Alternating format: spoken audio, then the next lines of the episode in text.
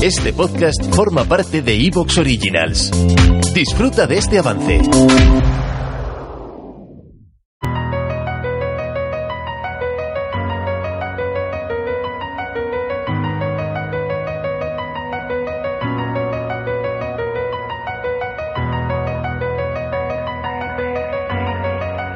Es posible que uno de los tipos de noticias que más decepciones da a aquellos que se acercan al mundo de la astronomía es el de las señales de radio, porque siempre que se publica alguna noticia diciendo se han detectado señales de radio misteriosas en algún lugar de la galaxia o incluso viniendo de otras galaxias, automáticamente no son pocos los que dejan volar la imaginación y piensan en señales de radio emitidas por alguna civilización en algún lugar de nuestra galaxia o algún otro lugar del universo. ¿Qué pasa? Que con el paso del tiempo, en ocasiones incluso a los pocos días, se explica que no, que el origen de esas señales no es ni mucho menos exótico, que es natural. De hecho, hay que decir, en el propio estudio en el que se suele anunciar estas cosas ya se plantean las posibilidades y muy rara vez nos encontramos la posibilidad de que sea algo exótico, entendiendo por exótico en este caso vida extraterrestre, como una posibilidad seria. Siempre se comienza por aquello que se conoce. Y esto es importante resaltarlo porque pasa con demasiada frecuencia últimamente que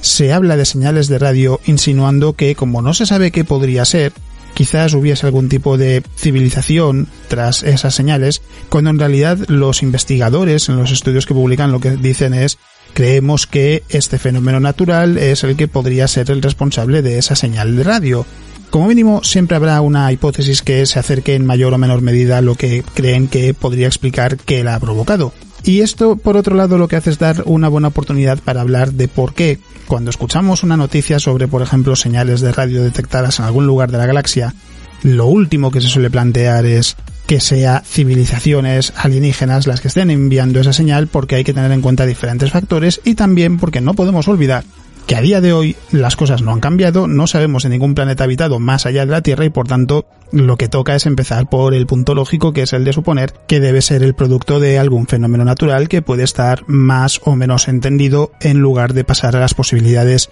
más exóticas porque necesitan más pruebas para demostrar que realmente esa podría ser la explicación buena. Pero en cualquier caso, esto es algo que sucede muy a menudo a lo largo del tiempo, que además nos encontramos constantemente con noticias sobre señales de radio que en realidad son interesantes, son hallazgos muy interesantes, y que sin embargo pierden mucho interés por parte de muchas personas porque claro, como no tienen que ver con extraterrestres, automáticamente parece que ya no son relevantes. Así que en este programa lo que vamos a hacer es hablar de esas señales de radio misteriosas y de por qué las civilizaciones extraterrestres son la última posibilidad que se plantea y eso cuando se llega a mencionar. Soy Alex Beiro, divulgador científico, y esto es Astro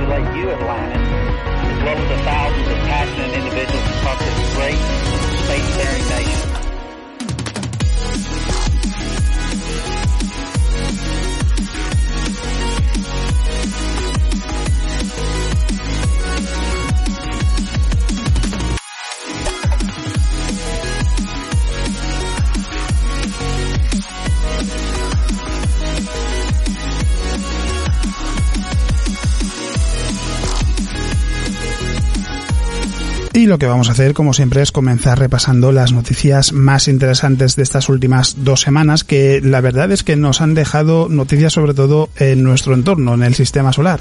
Porque hay que comenzar hablando de unas muestras lunares traídas por la misión Chang'e 5 de China que se han convertido en noticia porque se ha logrado determinar cuál es su edad y encajan muy bien en un hueco en la historia de la Luna para el que no había muestras, no se había recogido esto es algo que han contado un grupo de investigadores que ha estado estudiando este material y lo que dicen es que la edad es de en torno a unos 2.000 millones de años, unos 1.970 millones de años y permite eh, entender una franja que ha sido muy poco estudiada en la historia de la Luna. Hay que decir que el lanzamiento de Chang'e 5 fue una gran noticia para China, por supuesto, por su programa espacial y todos los éxitos que están cosechando últimamente, pero también porque era una nueva oportunidad para poder profundizar en el estudio de la Luna. Es la primera vez que se traen muestras de la superficie lunar en más de 40 años. Así que estábamos ante una oportunidad que era muy interesante no solo para China, sino para eh, la comunidad científica en su conjunto y un equipo de investigadores se ha dedicado a estudiar estas muestras, han determinado su edad y se ha visto que encajan en un hueco en la historia geológica de la Luna que permitirá entender mejor su evolución. De hecho, hay que decir que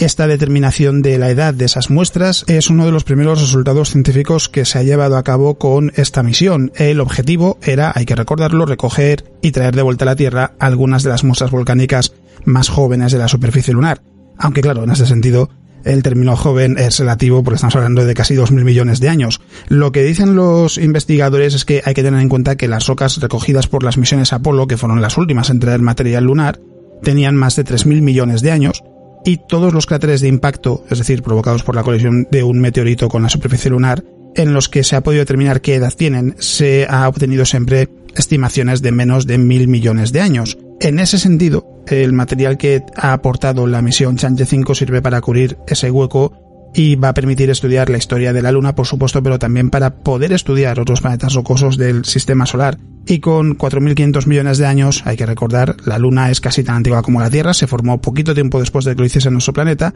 pero la diferencia es que la Luna no tiene procesos erosivos. Los cráteres no desaparecen con el paso del tiempo, la superficie no se renueva, y es una ventaja porque permite desarrollar métodos para estimar las edades de las diferentes regiones de su superficie, porque se puede pensar, bueno, pero ¿cómo se sabe que una región de la Luna tiene una edad y otra es más joven? Y la realidad es que uno de los métodos es tan sencillo como observar la abundancia de cráteres en una región en particular. Al determinar que las muestras lunares recogidas por Chang'e 5 tienen unos 2.000 millones de años, se pueden refinar las herramientas, porque a fin de cuentas Determinar que una superficie es más vieja o joven en función de los cráteres es una buena orientación.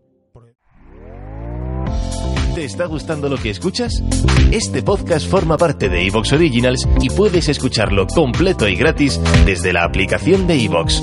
Instálala desde tu store y suscríbete a él para no perderte ningún episodio.